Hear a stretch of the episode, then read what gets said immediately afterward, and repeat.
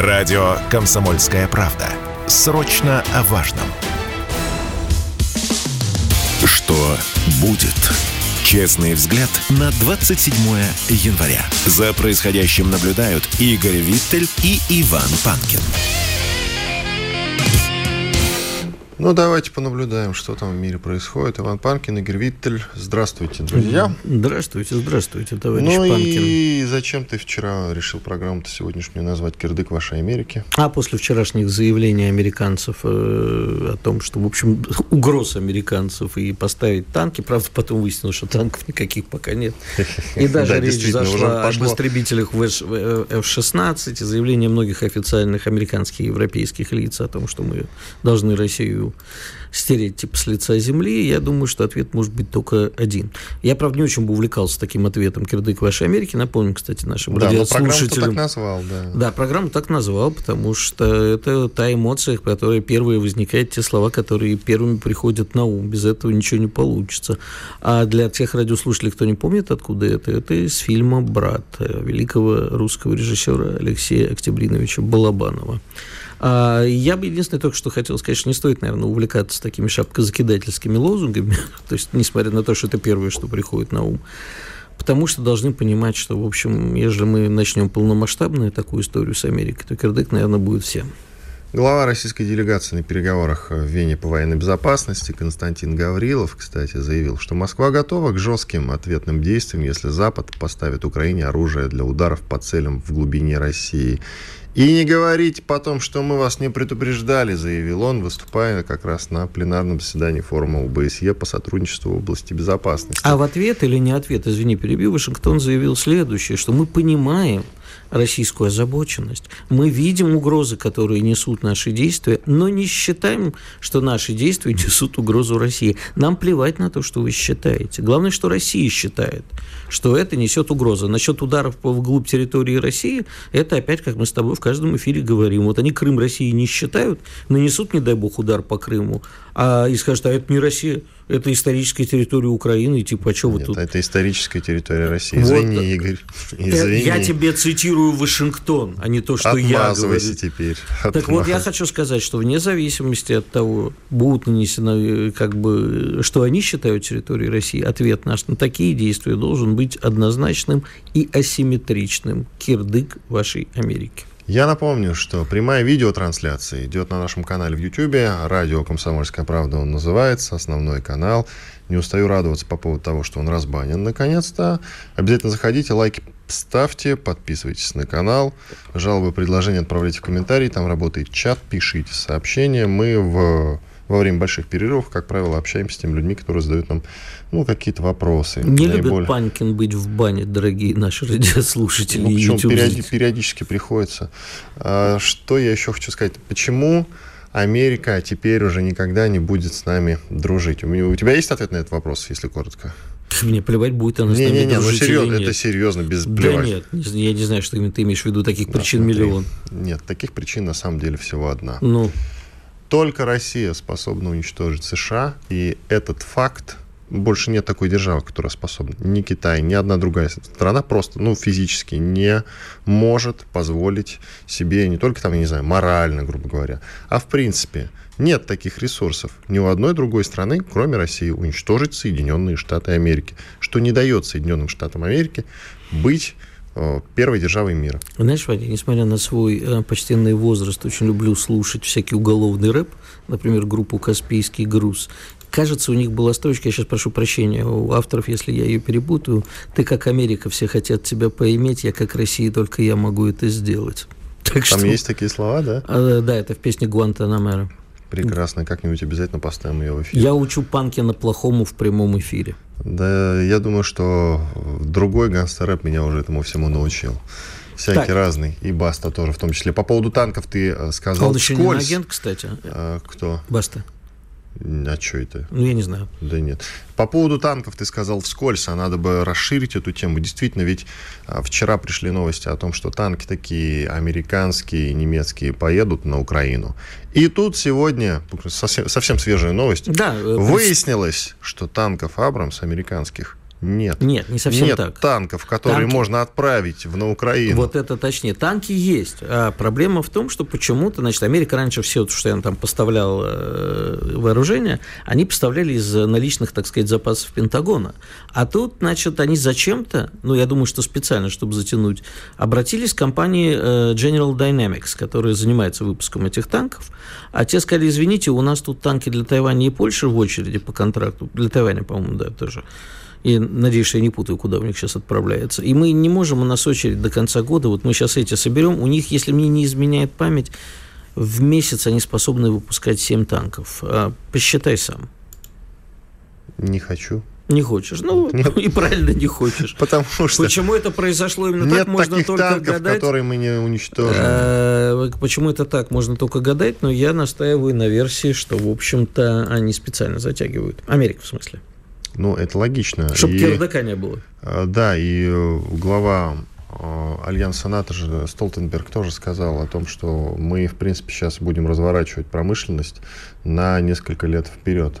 Ну, то есть заделом на несколько вперед. Это он имеет в виду, что поставки э, где-то там начнутся активные года через два только, представляешь? Держите меня, Иван, потому что иначе я сейчас начну рассказывать похабные анекдоты. Ну, давай расскажи хоть Нет, один. это очень длинный и матерный анекдот. Вот разве что длинный, и поэтому не это надо. просто э, заканчивался он фразой «оптимист» твою, эту самую. Вот, Надеюсь, не я оптимист. Нет, А э, Столтенберг? на- на- да, Столтенберг оптимист. Через несколько лет поставим.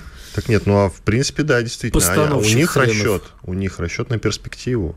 Именно поэтому я говорю вчера у себя в телеграм-канале, написал под текст предыстория, о том, что, как мне кажется, после свежих заявлений Байдена уже о том, э, что э, Украина э, сейчас готовит контрнаступление мощное, и действительно там ВСУ концентри- концентрирует на запорожском направлении огромную группировку 40 тысяч. Мне уже кажется, что спецоперация закончится в этом году. Вот в конце прошлого года у меня такого ощущения не было, а сейчас у меня стойкое ощущение, Ну, что возможно. в принципе вот э, ВСУ будет разгромлено именно э, Давай к не будем концу- раскрывать Ну, военные планы. Причем тут это? Нет никаких военных э, там планов в этом смысле. Мы не знаем, Очень какие. надеюсь, что Я есть. просто э, у меня нет. Э, Я просто рассчитываю и надеюсь на то, что спецоперация закончится именно в этом году разгромом основной группировки ВСУ. Ты хочешь поговорить про интервью Медведчука или что? Я хочу про два аспекта поговорить, про интервью Медведчука, и тут я явно понимаю, что, кажется, ну, первая статья тоже появилась неспроста, а сейчас а, настойчивое появление Виктора Медведчука в медийном поле говорит о том, что кто-то, мне бы очень хотелось, чтобы это были не совсем российские верхи, а просто какая-то там часть российских элит, хоть я и ненавижу это слово, готовит Медведчука в президенты Украины. Вот мне эта история очень... Бессмысленная задача. Да, абсолютно. очень не нравится, поэтому и можно, конечно, предметно разобрать его интервью и то, что он там несет. А второе, опять в медийном поле все время всплывает, и мы с тобой об этом, кажется, вчера говорили, настойчиво, и Медведчук бросает, что на Украине очень активно Англия. И почему-то вот так это вбрасывается в медийное поле, что я не знаю, что они там хотят поссорить. Еще более пос- поссорить Великобританию со Штатами или чего? Давай уточним, что Медведчук дал интервью Rush Today, телеканалу RT. До этого он давал, точнее не давал, он написал статью для известий. А сейчас вот выступил уже, в принципе, с интервью. Я изначально-то и сказал, зачем писал эту статью. Статья-то глупая и ни о чем, в общем-то. А тут хотя бы какой-то осмысленный разговор, и в котором есть ряд довольно любопытных заявлений. Уже любопытных хотя бы. Одно Что из них- никакой Украины нет. Он говорит, государство Украины перестало считать кирдык вашей Украине. Вот, ну, такая констатация очевидного факта. Да, еще он любопытный момент сказал, что Британия влияет на действия Зеленского гораздо больше, чем другие страны, в том числе США. И тут я с ним солидарен, мне кажется, он знает, о чем говорит, потому что именно после визита главы МИ-6 в Киев к Зеленскому, а мы обсуждали уже этот момент, что глава МИ-6 в принципе никогда не встречался С с главами главами, государств. государств, а тут, кажется, в, в каком 19 или 18 году он встретился с Зеленским, и после этого все минские вообще договоренности были Ну, похерены. Хорошо, давай, э, кстати, Борис Джонсон сказал, что нормандские переговоры были всего лишь дипломатической уловкой. Это в копилку уже того, что было заявлено. Меркель, нет, ну И просто я- Меркель говорила о том, что да, чтобы дать Хорошо. Украине время. И тут, в принципе, да, Джонсон, в принципе, Ува- Уважаемый подтверждает. господин Иван, давай порассуждаем тогда на тему, а, собственно, Англия-то зачем? А, управляемая война, управляемый хаос в центре Европы выгоден штатам. Да? Я тебе А, могу объяснить. как ослабление России. Великобритания, к сожалению или к счастью, последние годы утеряла свою позицию на международной арене. И, в принципе, ей на Украине с чисто экономической точки зрения, что бы там захватить, что бы устроить, что бы намутить. Единственное только, это как бы, ну, можно представить себе фантастическую ситуацию, что таким образом Великобритания воюет против всей Европы. Косвенно. Великобритания претендует все-таки на статус э, лидера Европы, именно поэтому, да, им интересно контролировать процесс, происходящий на Украине. Вот и все. Так они и так там происходят без, без, без ее усилий. Нет, не скажи. Штаты Украина очень руб... интересная точка, очень интересная точка, откуда можно контролировать э, многие процессы, в том числе вот, положение дел с Россией. Например. Назови мне, пожалуйста, хоть одну вещь, где расходятся Штаты с Англией. Я думаю, что они расходятся, в принципе, в да, да, даже в сфере интересов а, английских в Европе. Я же уже тебе ответил на этот вопрос, что Великобритания претендует на статус лидера Европы, Старого Света. Мне кажется, а это очень э, общие Американцы, слова. ну это общие слова, но это так. А в остальном, в принципе, я не думаю, что Великобритания довольна тем, что им американцы указывают, что и где и когда делать. Разве нет? Ну, это да. Это, это абсолютная вот. правда. Вот. Но Хотя это Великобритания это, это мощная армия, это богатая, богатые традиции, это, в принципе, очень сильная политическая система. Они сами по себе всегда были, есть и... Они всегда мяса. сами по себе были, есть и будут. Поэтому ну, это они никогда не будут дружить с Америкой, как и мы. Иван Панкин, Игорь Виттель. Спорткп.ру О спорте, как о жизни. Что будет? Честный взгляд на 27 января. За происходящим наблюдают Игорь Виттель и Иван Панкин. Ну что ж, мы возвращаемся в студию. Я Игорь Виттель и Иван Панкин. Продолжаем наблюдать за событиями. И а, прежде чем подключим к нашему разговору нашего первого эксперта, а, я всегда в этот день, до сегодня 27 января, напомню, две очень важные даты, хоть и не юбилейные, но каждый год 27 января я их вспоминаю, и наши радиослушатели, надеюсь, тоже. Сегодня годовщина снятия блокады, 79-я. В будущем году вот Владимир Владимирович нам обещал, что мы будем широко праздновать 80-летие. И сегодня же, 27 января, правда, на год позже, блокаду Ленинграда сняли в 1944 году, а в 1945 году войска 59-й и 60-й армии Первого Украинского фронта под командованием маршала Конева вошли в ворота концлагеря Аншвиц-Беркинау, больше, более известного как Освенцим, и освободили Освенцим. И вот каждый год я с интересом читаю, что об этом пишет зарубежная пресса. И каждый раз меня просто на тысячу маленьких вителей разрывает. Сегодня, например, я узнал а, из испанской одну газеты, что, оказывается, э, были уже готовы освободить Освенцим войска союзников, но далее внимание, к сожалению, русские успели раньше. Я не поверил своим Так и было написано, к сожалению. Да, к сожалению, Вань, я подчеркиваю это, к сожалению, русские успели раньше. Но я на этом не остановился, открыл еще одно издание на русскоязычное, издающееся Лехайм, оно, по-моему, называется, что в переводе значит «за жизнь». И там, значит, э, выяснил, что я даже не знаю, как об этом говорить. Они, значит, долго рассказывают о преступлениях союзников, которые никак не хотели спасать евреев. Потом сказано, но русские случайно освободили Освенцим. Они не собирались этого делать. Я таких примеров могу провести много. Я просто единственное, что хочу сказать. Когда-то израильское звено истребителей пролетело над Освенцимом, поднявшись с польского аэродрома недалеко от Освенцима. Пролетело. И э, командующий бригадный генерал, который командовал этой экспедицией, скажем так, он сказал, мы это делаем для того, чтобы э, все поняли, что наше спасение только в наших руках. И я хочу сказать, что не пора ли нам, звеном истребителей, при поддержке пролететь над Освенцем и напомнить, потому что в этом году нас в очередной раз не пригласили поляки. Пригласили всех, включая немцев, а нас нет. Вот а, как к этому относиться? С 2021 года у них такая вот веселая традиция. С нами эксперт а, на связи Григорий Юрьевич Пернавский, журналист, историк, главный редактор издательства «Пятый Рим». Григорий, здравствуй. Э, доброе утро. Я бы хотел, чтобы мы вместе с тобой разоблачили основные мифы, вот, потому что про блокаду у нас, если ты помнишь, в свое время иноагентский телеканал «Дождь» провел опрос, а стоило ли вообще а, держать блокаду, может, проще было сдать город. Напомню, что 54% слушателей иноагентского, тогда не иноагентского еще телеканала «Дождь», сказали, что да, конечно, лучше бы пили баварское. Вот какие основные мифы существуют по поводу этих двух дат, и что нам, как говорится, отвечать нашим соперникам и нашим детям? А, ну, во-первых, существует а, некое разграничение. А, вот здесь вот мы празднуем, например, мы празднуем освобождение Освенцима, годовщину освобождения, освобождения Освенцима, а здесь мы не празднуем, не празднуем годовщину снятия блокады, потому что ее очень широко празднуют, например, Путин и его кровавый путинский режим. А, то есть вот, э, я это, надеюсь, это не твое мнение да. Да, нет, наших нет, нет, врагов. Это не мое, не мое мнение, я транслирую просто вот эту ситуацию, когда а, я несколько лет просто как бы эту мониторил историю, когда демонстративно а, наша либеральная общественность одну, одну дату избегала, упоминать. Э, помните, может быть, были такие визги по поводу того, что а, не нужно устраивать никаких парадов. Да, я помню. В Санкт-Петербурге а, в честь этого дела. Да, и демонстративно бежали а, праздновать а, годовщину освобождения а, Аушвица. Ну, а, ну вот примерно вот так вот. Что касается мифов, да, если говорить про а, Аушвиц, то, конечно, вот мне понравилась вот эта вот история с тем, что союзники уже были готовы, но не успели.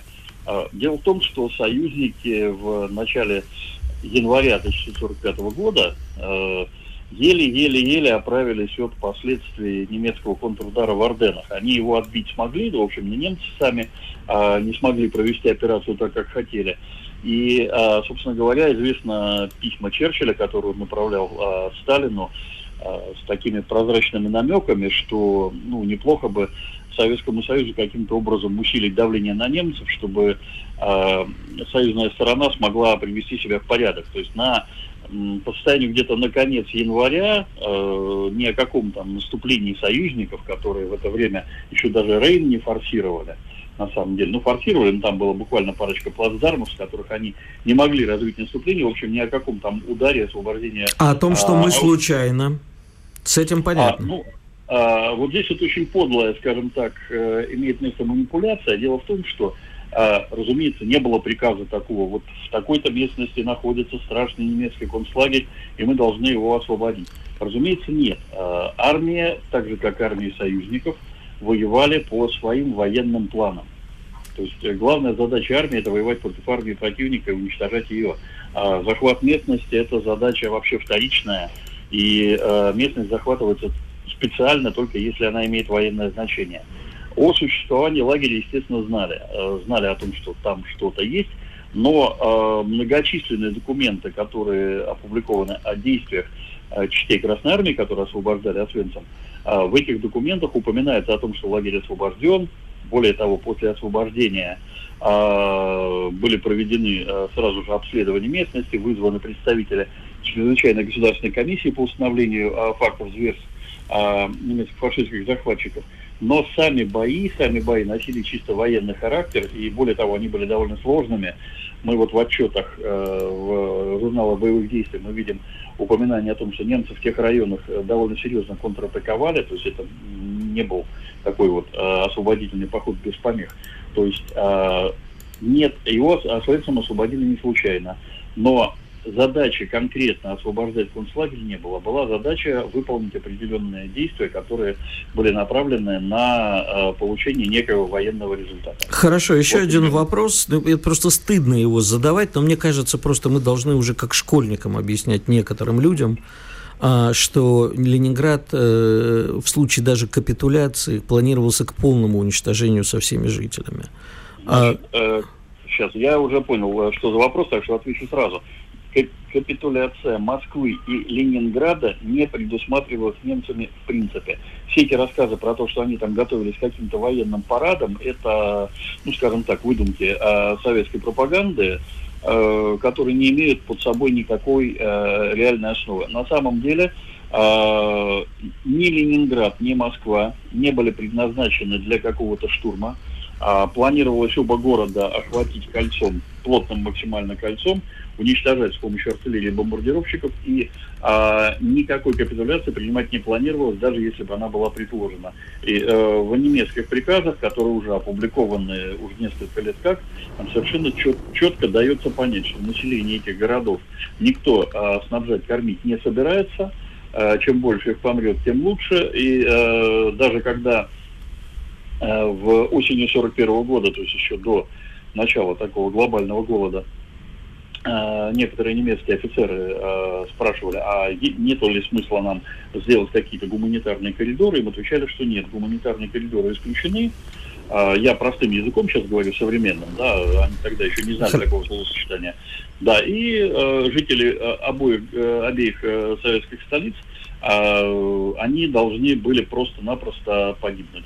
А, а Григорий, еще, да, да, да. еще один вопрос. Я вообще хотел бы напомнить нашим слушателям, что в блокаде Ленинграда не только немцы участвовали, а еще и финские войска. Это так, возвращаясь к актуалочке. И а, а скажи, пожалуйста, как ты думаешь, вот это все вбрасывалось уже несколько лет назад, что лучше было бы сдать. Они действительно, наши либеральные товарищи, просто готовятся, хотели бы, чтобы Россия сейчас капитулировала? Уже заранее а, ну, готовились. Только если можно понял. коротко, не так много времени остается. Да, хорошо. Я к финнам добавлю, что как раз синяя э, испанская дивизия еще воевала под Ленинградом, участвовала в блокаде. Это тоже важно с учетом упоминания испанцев. А, значит, дело в том, что мы а, тогда, когда наша либеральная общественность выдвигала такие вопросы, мы это могли подозревать. Сейчас по их поведению мы видим, что да, капитуляция и э, уничтожение современной России это э, для них идеологический, что идеологическая максима, что называется. Я еще хотел задать один вопрос, потому что те, кто нас сейчас учат жизни, гуманизму и так далее, я сейчас в очередной раз перечитал материалы некоторых конференций, Верденской в том числе, о том, как э, правительства 22 стран в 30-х годах решали судьбу беженцев, в основном еврейских беженцев из Германии, и как они последовательно их кидали или просто закрыли, знаешь, чем мотивировали? А, говорили, денег нету. Мы только что, вот Америка говорила, мы только что пережили Великую депрессию, и вот пережив Великую депрессию, мы не можем пустить к себе иммигрантов. Вот сейчас эти люди, а корабль Сент-Луис, который причалил в Гаване, где у людей уже был американский вид на жительство. Вот э, что мы можем им ответить буквально одной фразой сейчас тем, кто нас учит жить? Ну, изучайте историю и вспомните свое поведение в ходе так называемого сбоншинского выдворения, когда немцы а, пытались выдавить Польшу а, евреев, а, которые не имели германского паспорта, Польша польских евреев не пускала на территорию Польши, а Запад делал вид, что ничего не происходит. А все повторяется, ребята. Спасибо. Григорий Пернавский был с нами, журналист-историк, главный редактор издательства «Пятый Рим». А я вот хочу тебе сказать по поводу военного парада. 75 ну, лет освобождения, снятия блокады.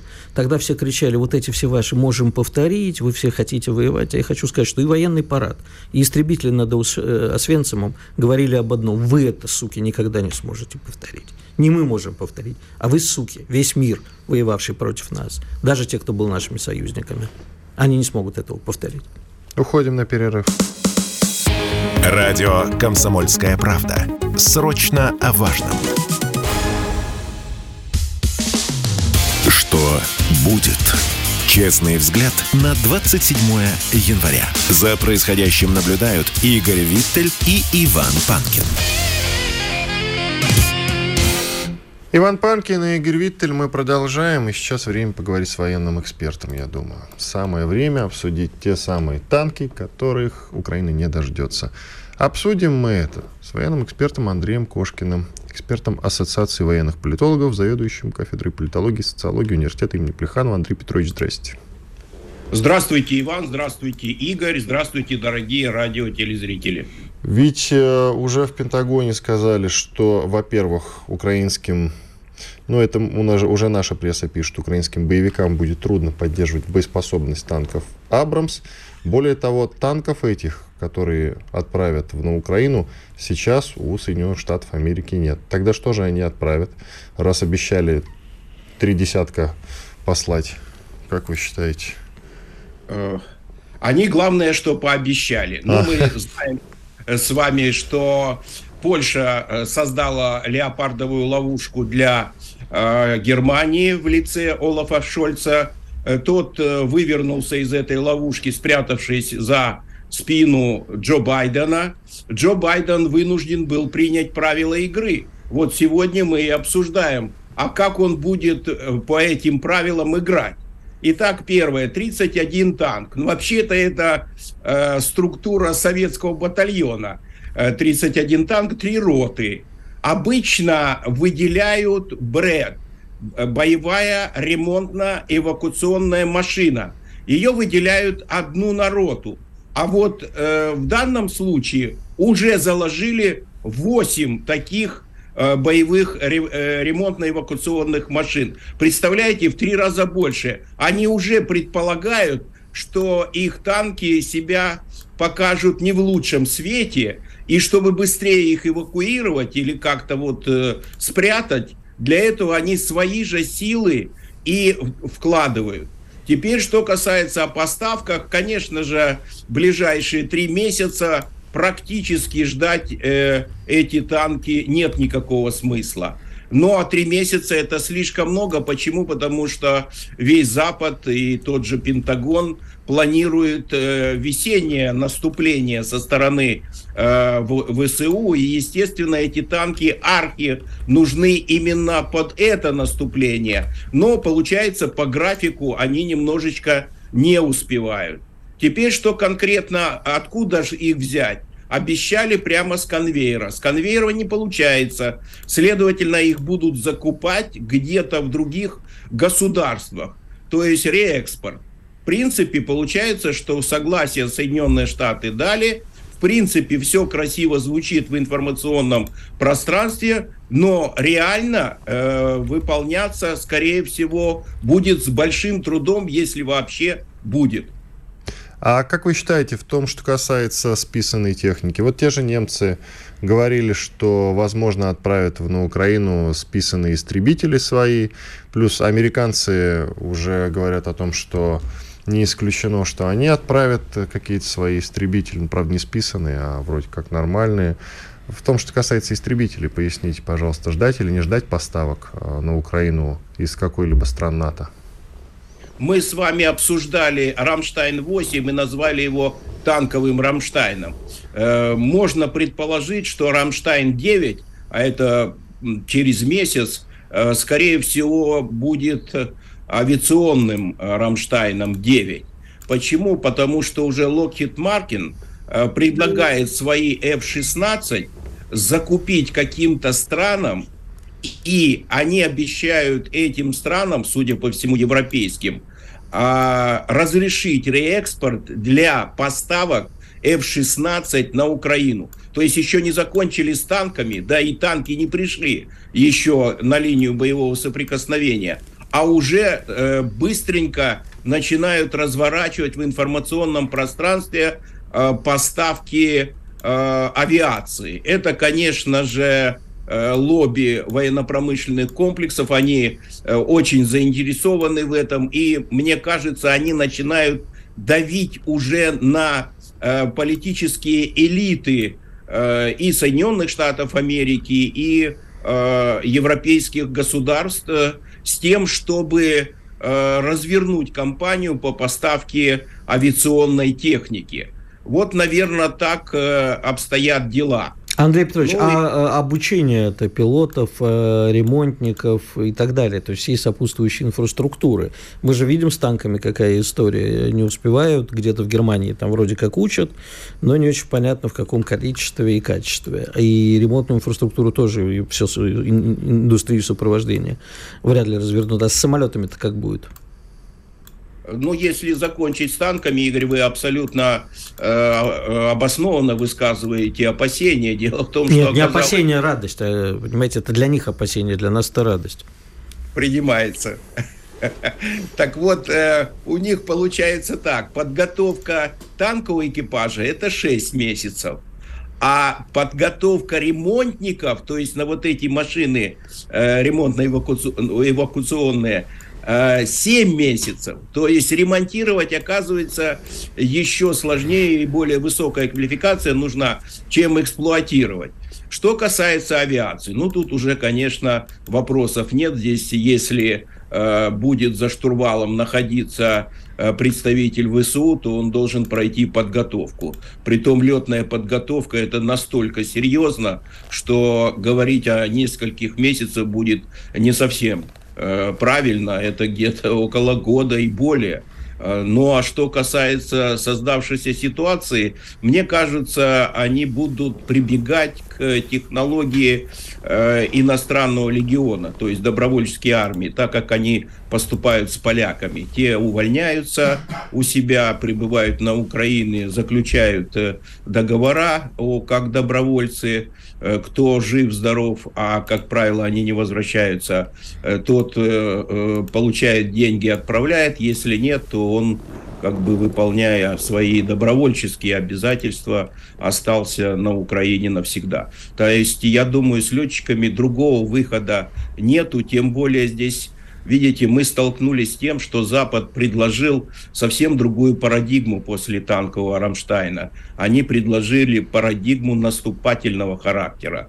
Более того, разгром на всех уровнях России. То есть мы сразу услышали после Рамштайна 8 э, откровенную риторику о том, что э, Соединенные Штаты Америки не то что не против, про, э, против обстрелов объектов на территории России, они уже и поддерживают захват Крымского полуострова. То есть мы видим, сменилась полностью парадигма на наступательную. Они хотят разгромить Россию, а, на Украине и, а, если так можно высказаться, и вот в, в этой ситуации, конечно, уже о том, что э, самолетов не будет, маловероятно говорить. А то, что обучить, ну, кого успеют, они гордятся тем, что они обучают. Хотя сам этот процесс обучения тоже весьма сложные схемы коммерческие, выгодные для э, тех, кто организует это обучение, потому что слишком много средств оседает и в Соединенных Штатах, и в тех государствах, которые организуют центры по обучению. А вот результат обучения порой бывает э, весьма не э, тот, который предполагали. О, о чем идет речь?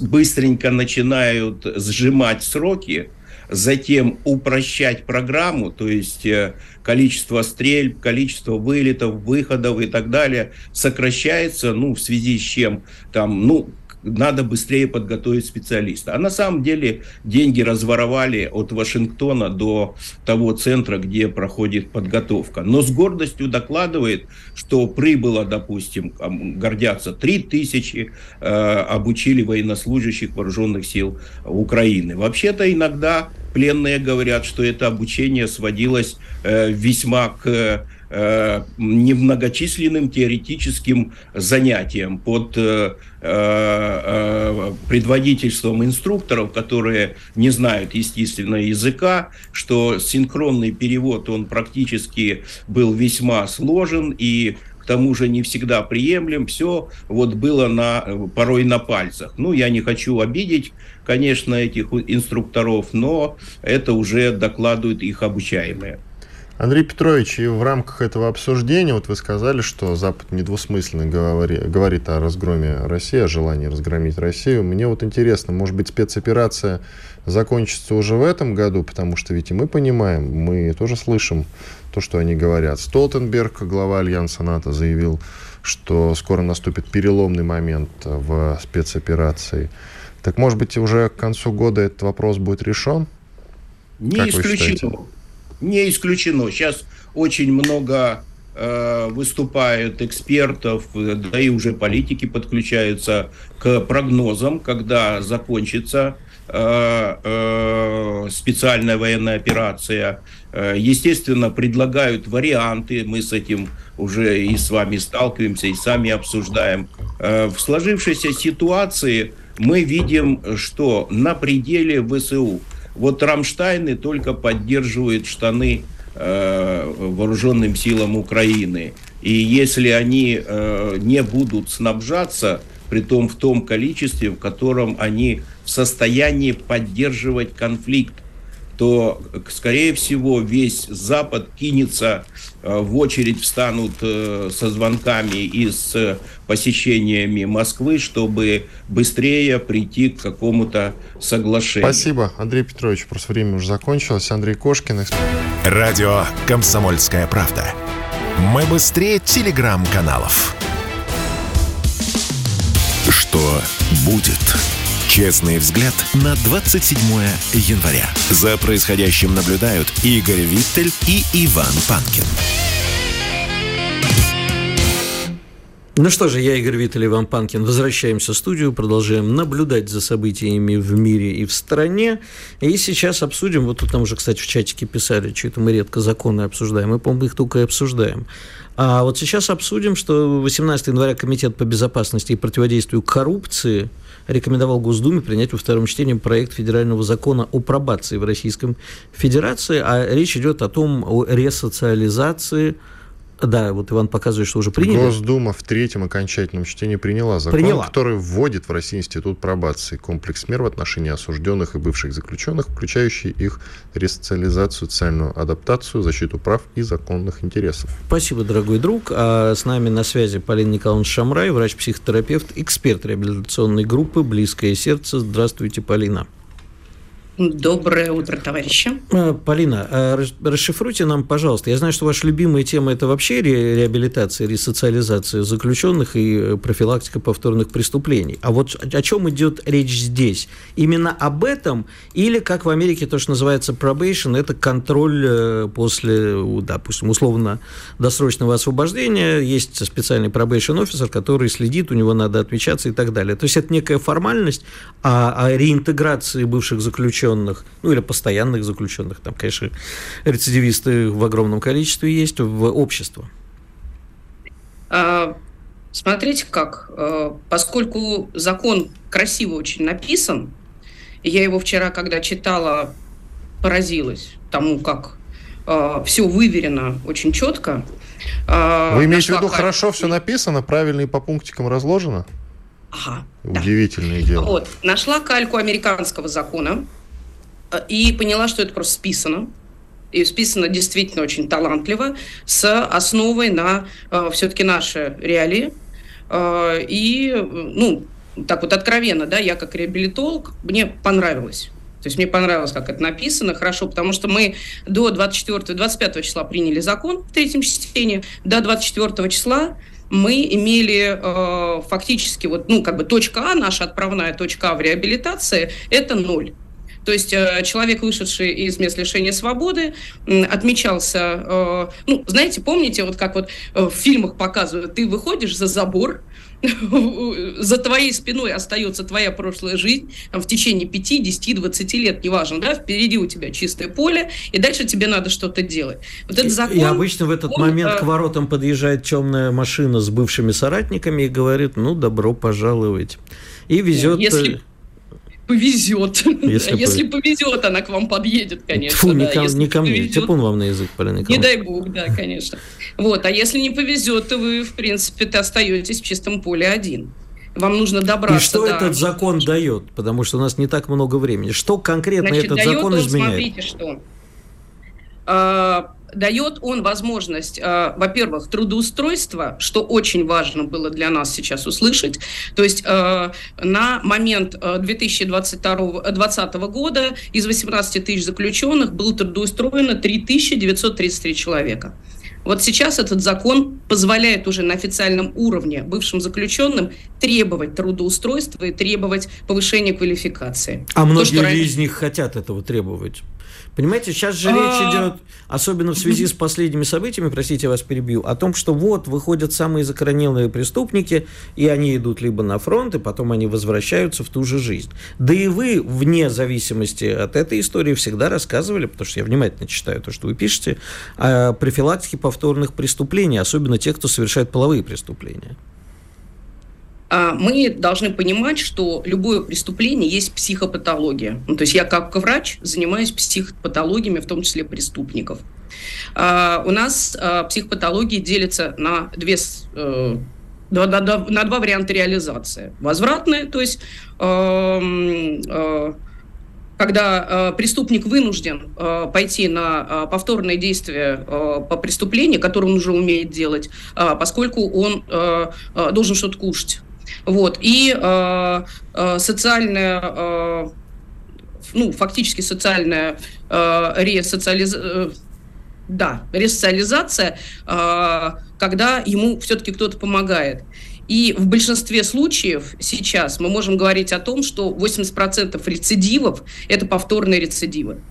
Ну, то есть 80% повторных преступлений и только 20% э, преступлений новых, которые в итоге становятся повторными. Я что-то не понял, Полина Николаевна, а вот в этой э, схеме, где те люди, ну вот маньяки, они же идут на повторные преступления не для того, чтобы, как вы изящно выразились, кушать, а есть на самом деле, да. А другие да. люди, которые совершали преступления против личности не потому, что они изнасилованы, это же не потому, что есть хочется.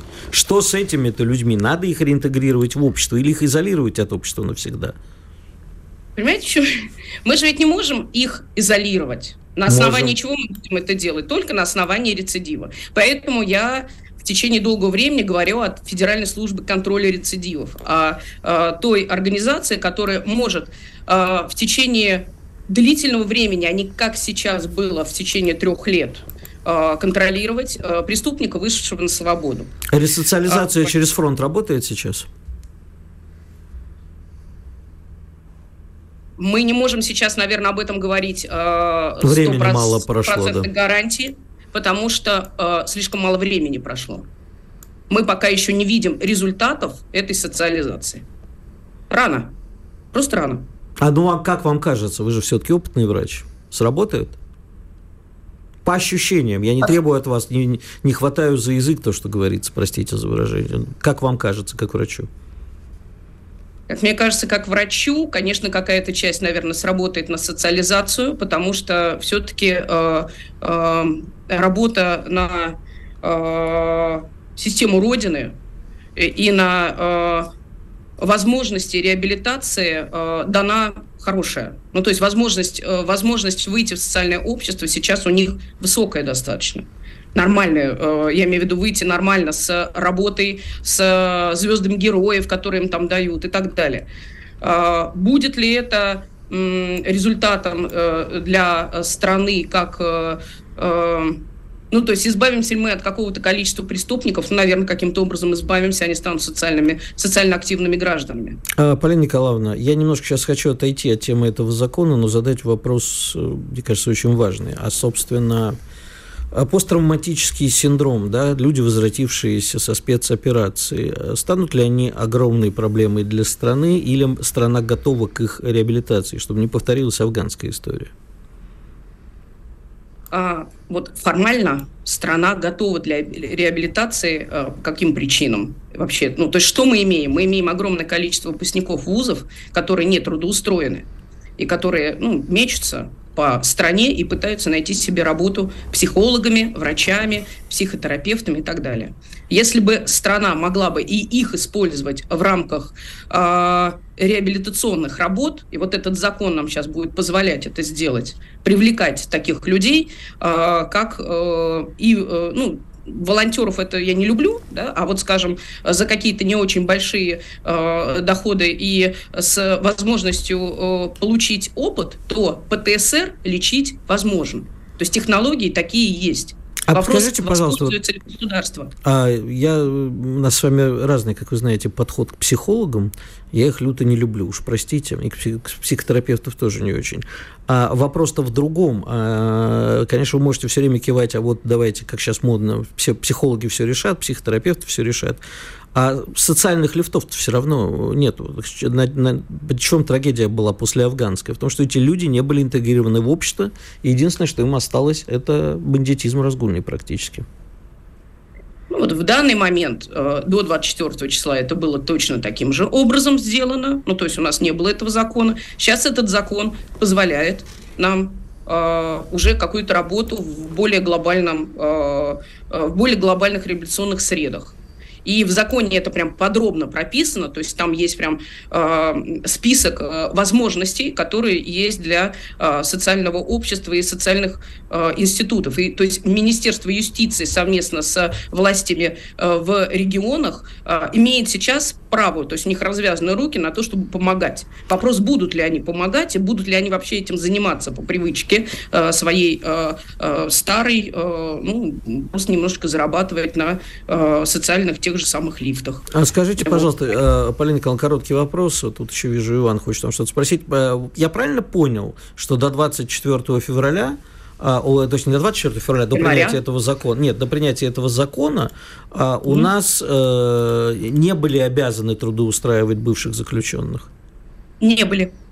Вот так. Вы правильно совершенно поняли. У нас не были обязаны трудоустраивать быстро, бывших заключенных.